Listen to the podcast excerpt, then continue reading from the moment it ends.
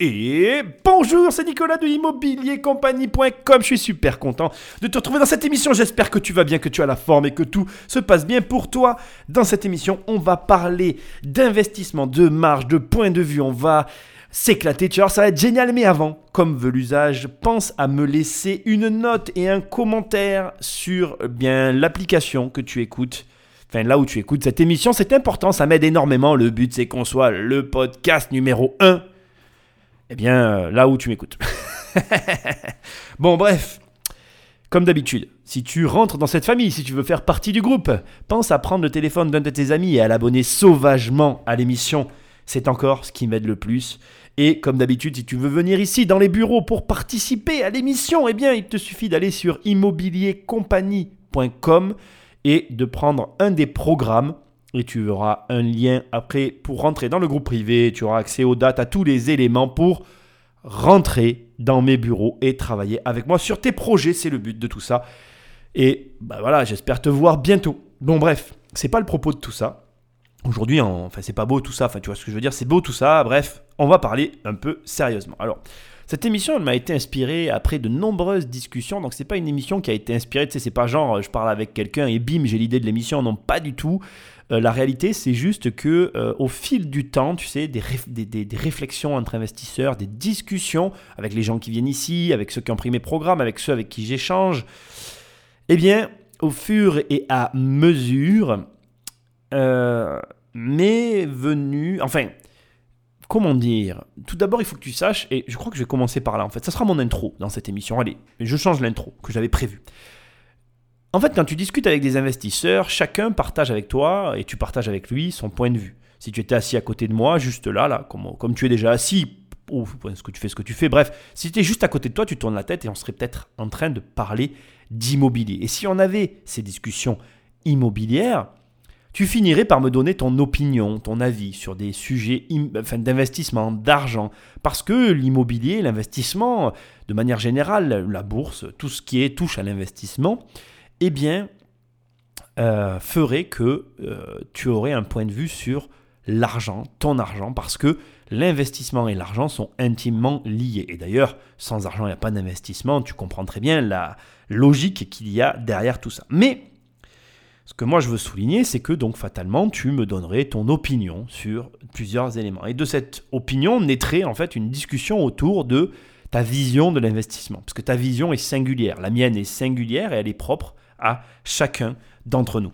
Du coup, il se convient de dire que chaque investisseur, tout en ayant une logique arithmétique, donc une logique empirique, comparable, une logique équivalente, euh, pour te donner un exemple, euh, si on se mettait à compter dans n'importe quelle langue, on aurait quand même le même comptage. Tu es d'accord avec moi Les chiffres restent quand même un langage universel. Que tu fasses 1, 2, 3 en anglais, en français ou en espagnol, uno, dos, tres, uno, dos, tres, et alors qu'en anglais, 1, 2, 3, tu vois. Enfin, je veux dire, en gros, notre base commune, ça reste les chiffres.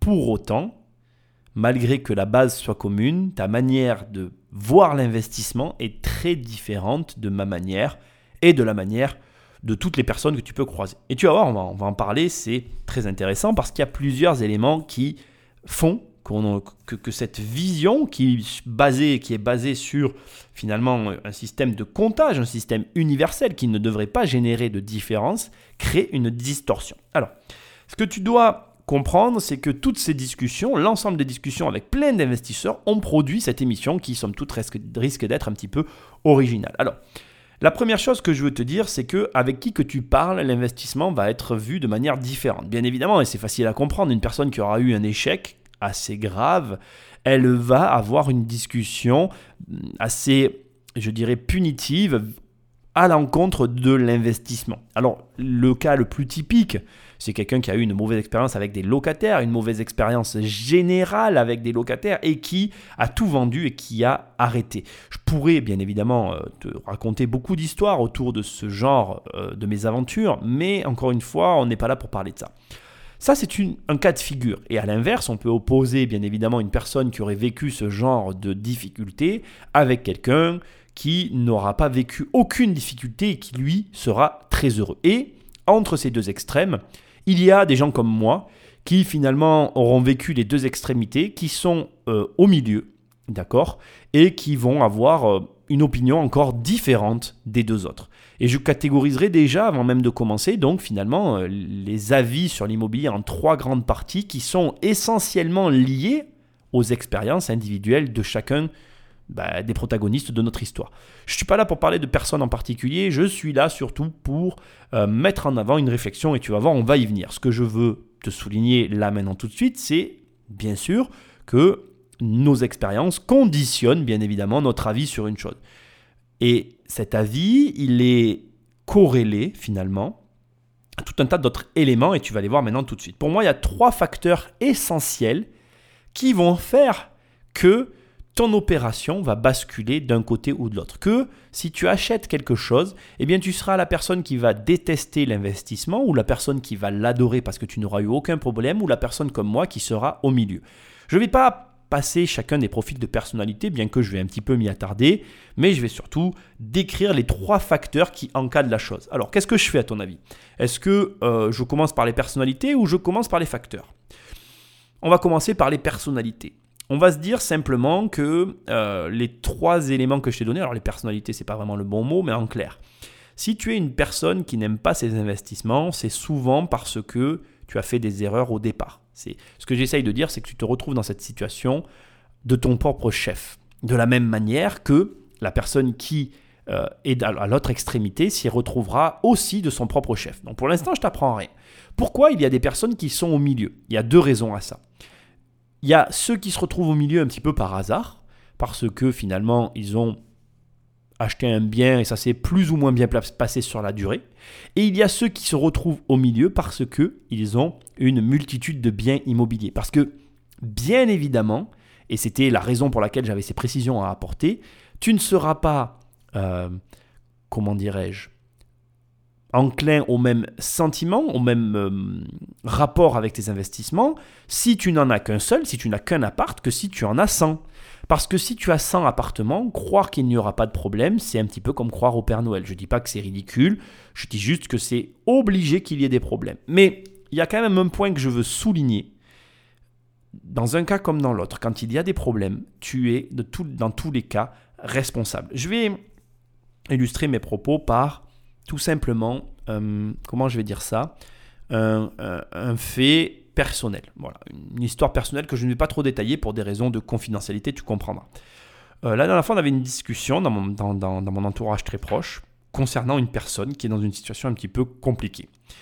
Et on discutait et j'étais euh, inquiet pour la personne, de l'inquiétude, tu sais, comme quand tu aimes quelqu'un, tu vois, voilà, tu, m'as compris, voilà, une inquiétude de, de, de proximité, d'amitié, tu vois, de ce genre d'inquiétude. Et donc j'avais cette inquiétude pour cette personne et l'autre personne avec laquelle je parlais de la personne pour laquelle j'étais inquiète, désolé c'est un peu compliqué mais j'essaye de faire simple, me dit une chose très juste, elle me dit, tu sais, euh, il faut pas croire, je comprends ton inquiétude, c'est vrai que sur le papier, euh, tout porte à croire que euh, effectivement euh, on peut être inquiet pour cette personne-là, mais en parlant de la personne, on me dit, ne va pas t'imaginer qu'elle s'est retrouvée dans cette situation euh, à cause, euh, enfin, comment dire, qu'elle l'a subi uniquement. En gros, la personne m'a souligné un élément intéressant, euh, me, me, laissant entendre que, en fait, malgré que tout porte à croire que cette personne subissait cette situation, elle m'a dit, en gros, elle y est pour quelque chose. Et ce qui est très intéressant, et c'est ça que je veux souligner, c'est que très souvent on a tendance à minimiser notre part d'implication dans une situation que l'on présente comme étant une situation que l'on subit. Très souvent, en fait, quand tu crois subir quelque chose, tu es beaucoup plus responsable de cette chose qui t'arrive que ce que tu vas avoir tendance à dire ou à mettre en avant. Tu vois ce que je veux dire? Et c'est très important que je te le précise parce que dans le cadre de, de l'histoire que je te raconte, c'est exactement ce qui se passe. De l'extérieur, on a l'impression que la personne subit à 100% la situation et qu'elle est victime à 100%. Or, euh, comme m'a fait remarquer euh, la personne avec qui je parlais, il y avait au moins 50% de responsabilité. Ben, c'est pareil pour l'investissement. Je vais même aller plus loin que ça. Quand tu es une personne qui te fait conseiller par une autre personne et que tu remets ta confiance à l'autre personne et que tu te fais arnaquer, Tu pourrais dire à tout le monde je me suis fait arnaquer, j'ai subi la situation. Non, je suis désolé de te le dire, tu es 100% responsable. Tu n'as pas à faire confiance à quelqu'un aveuglément. Voilà. Et c'est une très bonne entrée en matière parce que maintenant je peux faire ma transition sur mes fameux trois facteurs essentiels qui conditionnent ton point de vue sur l'investissement, à savoir le premier facteur essentiel qui conditionne ton, ton point de vue, c'est l'exigence personnelle. Et c'est de loin le numéro un. Ton exigence personnelle fera tout le reste. Si tu n'es pas exigeant, eh bien tu n'auras pas, tu n'auras pas de résultat. Et si tu es exigeant, tu auras des résultats. En deuxième position, je placerai l'argent disponible. C'est-à-dire que pour moi, ta disponibilité d'argent, d'accord, face à un investissement, joue un rôle prépondérant dans euh, finalement la manière dont cela va se passer. Si tu n'as pas d'argent disponible, tu ne peux pas avoir les mêmes attentes que si tu as de l'argent disponible. Il y a beaucoup de gens, notamment en immobilier, qui te diront que c'est faux, qu'on peut très bien investir sans argent, et pourtant, on peut investir sans argent, je ne le remets pas en cause. Jamais je ne remettrai cette vérité en cause. Par contre, je dirais toujours qu'avec de l'argent, c'est quand même mieux. Avec de l'argent, tu auras de meilleurs résultats. Et ne pas l'entendre, ne pas le prendre en considération, c'est de l'hérésie, c'est de la folie. Après, bien évidemment, si tu commences comme moi et que tu n'as pas d'argent, tu fais sans argent. Et quand tu en as, ben, tu fais avec. Et les choses évoluent. Et c'est là où ce qui est intéressant, c'est que ce deuxième point influence le premier. Ton exigence personnelle, elle ne peut pas être la même sans argent qu'avec. Et tu ne vas pas la placer au même endroit sans argent qu'avec. C'est tout à fait logique, mais ça fait du bien de le préciser. Le troisième point, et qui est essentiel, bien évidemment, c'est le prix d'achat. C'est clairement un point essentiel qui conditionnera ton point de vue sur l'investissement au final. Si tu payes trop cher un bien, et eh bien, bien évidemment que tu auras un point de vue négatif parce que comme tu l'as payé trop cher, ben, tu n'auras pas le même rendement que si tu l'as pas payé le bon prix. Et donc du coup, ben, fatalement, ton avis sera biaisé. Et ce prix-là, il est trop souvent pareil, euh, pas assez euh, vu avec l'importance qu'il mérite. Je t'assure que si ben, tu arrêtais l'émission maintenant et que tu te portais ton attention que sur ces trois points-là, eh bien, rien qu'avec ça, tu as de quoi réussir n'importe quel investissement que tu entreprends, en fait, quoi que tu entreprennes, si tu as énormément d'exigences personnelles, si tu as fait en sorte d'avoir de l'argent disponible et ensuite que tu as un prix d'achat qui est bon, je te demande même pas d'un prix d'achat le meilleur du top du monde, je te dis un bon prix d'achat, eh bien tu réussiras dans les affaires, dans tout ce que tu entreprends. Tu prends ces trois éléments et c'est les clés de la réussite, tout en sachant que bien évidemment le troisième point a lui aussi une répercussion sur les autres. On est bien d'accord que, imaginons, tu as une très grosse exigence personnelle, tu n'as pas d'argent et tu as un très bon prix d'achat, eh ben, tu vas avoir un bon investissement à l'arrivée. Maintenant, à l'inverse, si tu n'as aucune exigence personnelle, tu as beaucoup d'argent, mais tu as un prix d'achat très élevé, ben, tu vas avoir un petit peu de rendement, mais tu auras quand même fait de la merde, tu vois? Donc, c'est marrant de voir que tu peux tourner ça dans tous les sens comme tu veux le tourner. Dans tous les cas, tous ces éléments-là vont conditionner grandement, eh bien, tout simplement, ton point de vue et la réalité que tu vis vis-à-vis de l'investissement que tu vas faire, que tu vas mettre en place, mettre en œuvre par rapport à tes finances. Et c'est très important de comprendre que tous ces éléments-là sont vraiment, je pense pour moi, des éléments bah, quasiment euh, sine qua non pour la réussite de ton investissement. C'est pas la peine, si tu n'as aucune exigence dans la vie, si tu n'as aucune exigence personnelle, d'espérer avoir des gros résultats. Il faut être exigeant. Et comment commence l'exigence? Comment on fait pour avoir cette exigence? Mais on commence par se l'appliquer à soi-même. Tu remarqueras que souvent, les gens qui réussissent ont une très grosse exigence vis-à-vis d'eux-mêmes. Sois très exigeant vis-à-vis de toi-même. Il faut que tu sois très exigeant. Et cette haute exigence, elle aura forcément que de bonnes conséquences. Si tu dois te concentrer que sur un point, tu l'auras compris. Pour moi, en tout cas, c'est le premier point. C'est amusant parce que tu remarqueras que c'est pas un point technique en fait, c'est un point, euh, je dirais, euh, psychologique. Et ça va dans un sens assez intéressant que je ne vais pas développer ici, sinon l'émission va durer des heures. Ça va dans le sens où parfois certaines personnes te disent le mindset est le plus important. Et je suis assez d'accord en fait. Ton état d'esprit va conditionner beaucoup de choses, beaucoup, beaucoup de choses. Si tu n'as pas le bon état d'esprit, si tu n'as pas la bonne vision des choses, si tu n'as pas la bonne approche, il y a de grandes chances pour que tu te retrouves par terre. Et franchement, c'est pas grave d'être par terre. Fais les choses et elles, elles évolueront automatiquement dans un sens ou dans l'autre. Allez, on va maintenant s'intéresser de plus près à l'investissement, parce que c'est quand même une émission sur l'investissement. Et ce que je veux te dire maintenant, et qui est hyper intéressant, c'est que malgré tout, ok, si on avait cette discussion, la dernière chose qui ferait bien évidemment euh, que tu aurais un avis euh, qui soit positif ou négatif sur l'investissement, ça resterait l'opération que tu aurais menée ou que tu vas mener. C'est-à-dire que, en gros, je vais t'expliquer, si tu fais une opération qui se passe bien, tu vas avoir un bon avis sur l'investissement. Si tu fais une opération qui se passe mal, tu vas avoir un mauvais avis sur l'investissement. C'est un petit peu le sujet de fond de cette émission.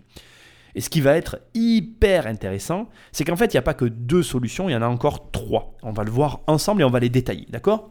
Alors, moi, j'appelle ça euh, des opérations à marge négative, des opérations à marge neutre et des opérations à marge positive. Ok? Donc, ce que tu dois comprendre, c'est que il y a trois possibilités et que chacune de ces trois possibilités implique finalement des conséquences différentes. On va les voir ensemble. Et après, on, on arrivera tranquillement sur la conclusion.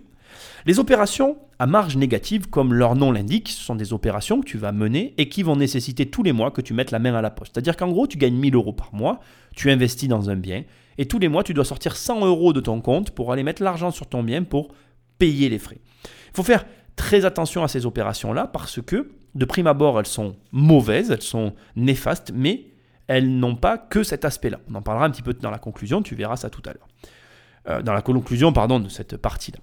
Il faut aussi comprendre une chose, c'est qu'une opération à marge négative, c'est quand même quelque chose qui peut être catastrophique. Parce que là, je te parle de 100 euros sur 1000, mais tu peux gagner 3000 euros par mois et avoir une opération qui t'en coûte 800.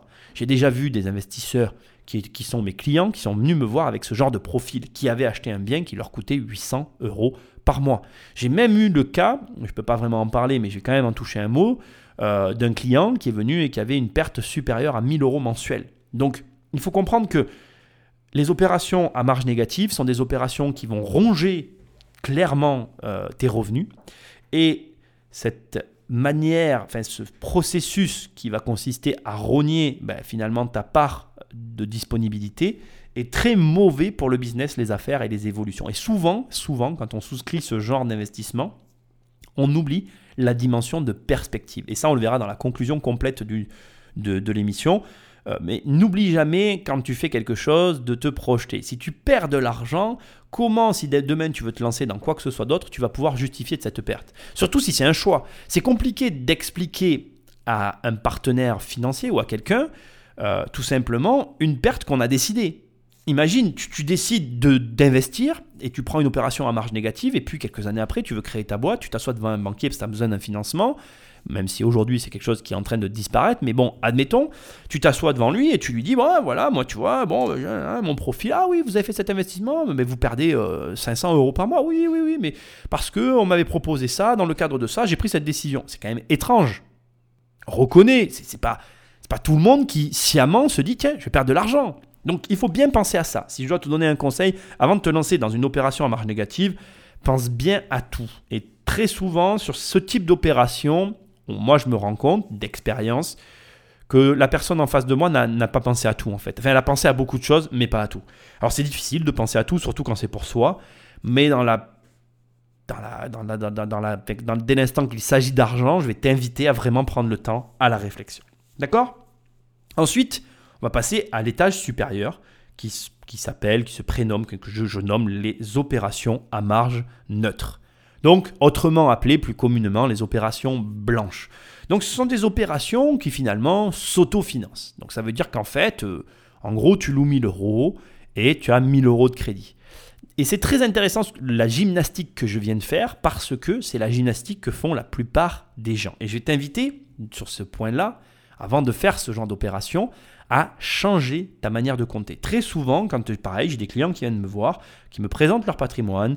Ah, mais ça, c'est une opération blanche. Je fais les comptes avec eux. Et là, on se rend compte que c'est une opération à marge négative. Très souvent, je me rends compte que très, très, très souvent, les gens font l'erreur de s'imaginer qu'une opération est blanche alors que c'est une opération négative. Pourquoi? Parce que, tout simplement, ils oublient les impôts. Et très, très, très, très, très, très souvent, ils oublient l'impôt foncier. Et l'impôt foncier ne peut pas, ne doit pas être oublié. Donc, les opérations blanches, ok, dans la mesure où ça couvre tout, et dans la mesure où tu inclus tout dans tes comptes. Et crois-moi, crois-moi, il ne faut pas oublier les impôts. Alors, C'est une des rares fois où je vais le dire.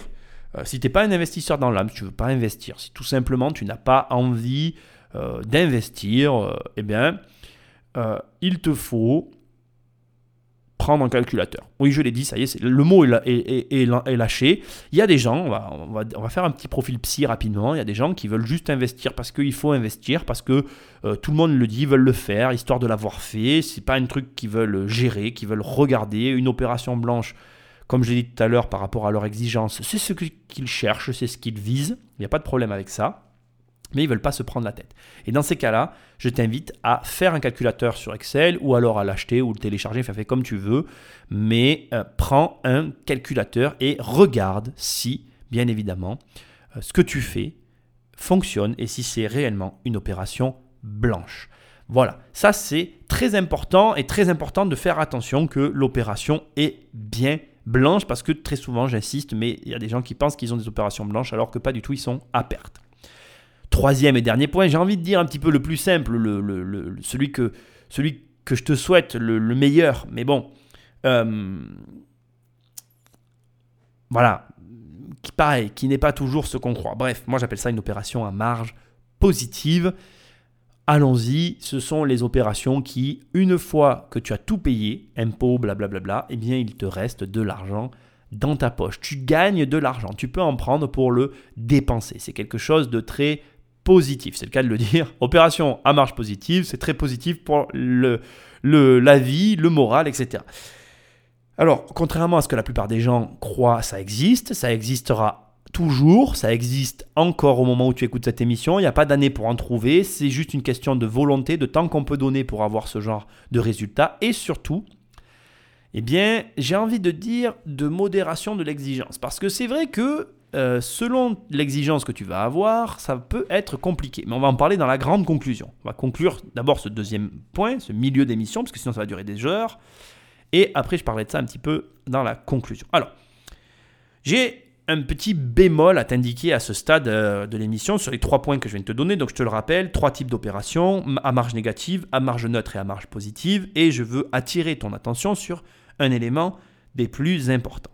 En effet, il faut que tu prennes en considération le fait que si tu gagnes beaucoup d'argent, il peut être contraignant d'avoir une opération à marge positive. Et donc beaucoup plus intéressant d'avoir une opération à marge négative. Et de la même manière, si tu ne gagnes pas d'argent, il est quasiment obligatoire de chercher une opération à marge positive. Ce que j'essaye de te dire, c'est qu'en réalité, dans tout ce que je t'ai dit là, il ne faut pas que tu aies un jugement de valeur euh, basique. Il ne faut pas que tu te dises, bon, ben, le pire, c'est d'avoir une opération à marge négative. Si tu fais une opération blanche, c'est pas mal, et c'est très bien si tu as une opération positive. Non, pas du tout. Il faut que tu prennes en considération ces trois types d'opérations, que tu les opposes à tes revenus et à tes impôts, et l'ensemble de ces éléments-là te donnera finalement ben, une trajectoire et c'est ce qui fait que c'est très compliqué de pouvoir dire à une personne il faut faire ci, il faut faire ça, blablabla. En réalité, la trajectoire que tu vas choisir, elle va dépendre à 100%. Un, d'abord de tes aspirations, c'est-à-dire que ça peut être cohérent que quelqu'un qui me dit bah écoute, moi Nicolas, euh, je suis salarié, je gagne très très bien ma vie, mais je veux arrêter de l'être. Mais raisonnablement, il devrait faire une opération à marge négative pour venir un petit peu s'alléger fiscalement. Or, il veut s'arrêter de travailler, donc dans ces cas-là, il va chercher des opérations à marge positive. Et il sait qui va se faire assassiner par les impôts. Ça peut être un choix. Mais de la même manière, tu as des gens qui vont te dire écoute, moi, Nicolas, je gagne 50 000 euros par mois, je gagne très, très, très, très, très, très bien ma vie, j'aime mon travail, je ne veux pas arrêter, mais je veux investir. Et donc, dans ces cas-là, bah, les opérations à marge négative ne sont pas euh, désuées, elles ne sont pas débiles, elles viennent alléger la feuille d'impôt et elles n'empêcheront pas la personne d'aller acheter autre chose derrière. Il faut comprendre que c'est pas empirique, c'est pas 1, 2, 3, c'est pas classé, c'est pas euh, si je fais ça c'est bien, si je fais ça c'est pas bien. Non, c'est beaucoup plus complexe. Et cette complexité fait que le point de vue sur l'investissement est lui aussi conditionné par tout ça. Alors donc je reprends, finalement maintenant je vais résumer depuis le début tout ce que je t'ai dit et on arrive à la conclusion qui va être hyper intéressante. Donc, qu'est-ce qui fait que ton point de vue sur l'investissement va, évoluer? D'abord, l'exigence que tu as, toi, vis-à-vis de l'investissement. D'accord? L'argent disponible, puis le prix d'achat. Ces trois éléments-là vont conditionner, bien évidemment, ton point de vue sur l'investissement. Ensuite, l'opération que tu vas mener. En l'occurrence, et j'aime à le dire, la première opération va réellement conditionner, et on, est dans la conclusion là, hein, va réellement conditionner ton avis sur l'investissement. Si tu fais une mauvaise opération dès le départ, bien tu vas avoir un point de vue plutôt négatif. Si tu fais une très bonne opération dès le départ, tu vas avoir un point de vue plutôt très positif. Et du coup, déjà, tu vois, on commence à avoir une tendance qui se dégage par rapport à tous ces choix-là. Maintenant, ce qui va être important de souligner dans cette conclusion, et moi, c'est ce que je veux apporter à tout ça. Il y a plusieurs choses à comprendre et que je veux mettre en avant parce que je trouve que c'est trop souvent occulté dans toutes ces discussions. Moi, quand je parle avec des gens qui me disent oui, l'investissement, Nicolas, tu sais, c'est compliqué, ou il y a des gens qui me disent, tu sais, Nicolas, l'investissement, c'est génial, il y a une modération qu'il faut mettre tout de suite. D'accord? Et c'est la modération que je t'ai dit tout à l'heure. Il n'y a pas de bons et de mauvais investissements. Pourquoi? Parce que l'investissement, c'est de la propriété. Alors je sais que on a tendance à surévaluer la propriété. Psychologiquement, c'est pour tout le monde pareil. Mais je veux quand même te, dire, te mettre en avant une première chose. Quoi que tu fasses comme investissement, quoi que tu fasses, même si tu es, tu m'écoutes et que tu es vraiment très négatif par rapport à tes investissements, moi je veux que tu entendes une chose. C'est que dès l'instant que tu investis, tu possèdes quelque chose, une action en bourse, un bien immobilier, tu possèdes la chose en question. Et si tu possèdes cette chose et qu'elle génère un revenu, même si au début le revenu il est à perte et que tu dois le compenser, ce revenu est à toi. Et ce revenu il n'est pas lié à qui que ce soit d'autre. C'est un petit peu ce que les gens sur Internet t'appellent la liberté financière. Tu vois, le fait d'avoir des sources de revenus indépendantes les unes des autres. Et dans ce sens-là, je suis assez d'accord. C'est quelque chose que je trouve sain. Tu sais, moi, je parlais la dernière fois avec un investisseur et il était mitigé sur ses investissements. Il avait un avis mitigé. Et je, je cherchais pas, je voulais pas le convaincre en fait. Et j'ai eu l'inspiration pour cette, cette, émission parce que tu vois, toute cette émission, j'ai l'impression un peu de lui parler à lui, tu vois. Et j'ai pas du tout envie de le convaincre que ses investissements sont bons. Mais moi, de mon point de vue, je connais les investissements de ce gars-là et je sais que dans une paire d'années, même pas parce qu'il a fait des choix euh, très tranchés, euh, dans une paire d'années, il va avoir des résultats de ouf. Et cette personne, elle gagne très très bien sa vie. Il a des revenus euh, très très confortables et il est mitigé du coup sur ses investissements locatifs. Je dirais que ses revenus biaisent son opinion sur ses revenus locatifs. C'est très intéressant ce que je suis en train de te dire, tu vois. Et ce qui est encore plus intéressant dans ce que je suis en train de te dire, c'est que son avis est biaisé, mais il n'est pas complet. Pourquoi? Parce que euh, il a fait un choix avec une très haute exigence. Il voulait acheter un bien dans un endroit très précis, à un prix du coup très élevé. Donc du coup, son exigence était très élevée et il a dû du coup euh, acheter, avoir acheté avec un prix d'achat très élevé. Finalement, si je devais te faire une comparaison pour que tu comprennes, en gros, il a acheté à Paris, tu vois. Donc c'est vrai que il a acheté très cher.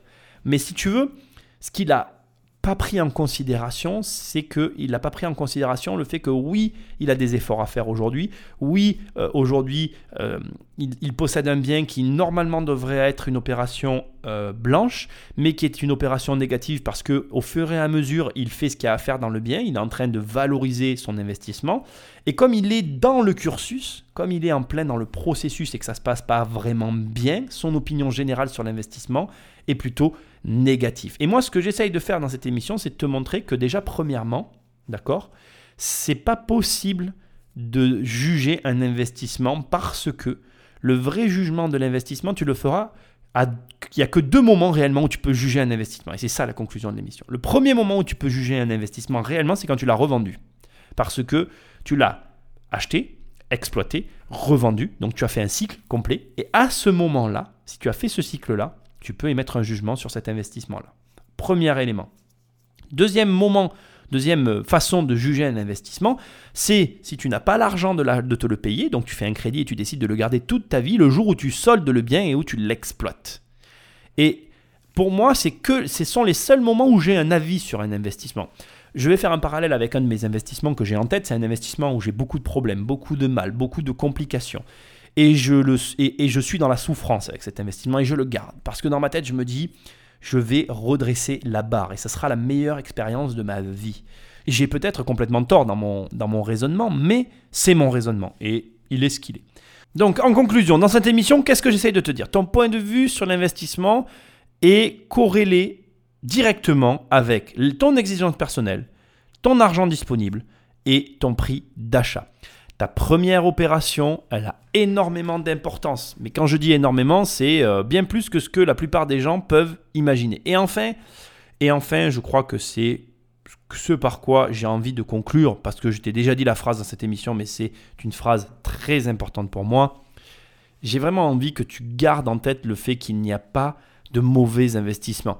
Je sais que c'est fou parce que je suis le premier à prôner qu'il faut euh, très rapidement arriver au million d'euros, gagner de l'argent, blablabla. Enfin, je suis le premier à, parler, à tourner autour de tout un tas de trucs comme ça, à dire que c'est important d'avoir une marge positive sur ses investissements, que c'est important d'acheter un bâtiment qui rapporte minimum 500 euros, etc. Je pourrais te donner plein de choses que je dis tout le temps et qui sont réelles, je ne les remets pas en cause. Mais j'ai cette espèce de sentiment, encore une fois, comme je t'ai dit, je fais cette émission en pensant à quelqu'un, quand j'ai ces discussions avec cette personne, j'arrive pas à m'empêcher de me dire, comme je t'ai dit, cette personne gagne très très bien sa vie et l'argent que tu gagnes, c'est souvent de l'argent que tu dépenses. Tu dois dépenser de l'argent, je dois dépenser, et c'est bien de dépenser de l'argent, il faut en profiter, normal, pas de problème, etc. Mais, mais, l'argent que tu dépenses, comme cette personne le dépense, comme moi je le dépense, c'est de l'argent qu'on n'a plus. Tu comprends ce que je veux dire? Une fois que tu as eu ton salaire, ton revenu, et que tu l'as dépensé dans tout ce que tu as à dépenser, parce qu'on a énormément de choses à acheter aujourd'hui, et je ne remets pas ça en cause, on n'est pas obligé, mais c'est très. Le monde de consommation est fait comme ça. Bref, tu n'as plus cet argent. Or, si tu l'investis, la notion d'épargne forcée, la notion de je m'oblige à mettre l'argent dans quelque chose qui est une chose raisonnable, une chose qui est faite pour mon futur, est pour moi une notion qui est très forte. Et on se mentirait, toi et moi, si on se disait que tout le monde arrivait à mettre de l'argent de côté. J'ai euh, des difficultés, euh, j'ai eu des difficultés à économiser, je l'ai eu fait, je ne le fais plus. Euh, j'ai la chance de plus trop avoir à le faire, mais je l'ai eu fait. Euh, économiser, c'est pas facile. Et j'irai jamais juger un investissement dès l'instant que cet investissement permet, même si c'est une, opération à marge négative, il permet quelque part, même dans ce cas-là, euh, une forme d'épargne. Une épargne qui est discutable, une épargne qui est euh, pas forcément la meilleure des épargnes possibles, mais une épargne qui a le mérite d'exister. Et ça, il faut le prendre en considération. Voilà, cette émission était un peu longue. J'espère que tu as compris le message. C'était important pour moi euh, de te dire tout ça. Comme d'habitude, pense à me laisser une note, un commentaire, à prendre le téléphone d'un de tes amis et à m'abonner face sauvagement à son téléphone. et, et, et, et, et euh, sur le site immobiliercompagnie.com, tu vas dans l'onglet Programme et on peut travailler ensemble. C'était Nicolas. On était sur Immobilier Compagnie l'émission radio. Je te dis à très bientôt dans une prochaine émission. Prends soin de toi. Salut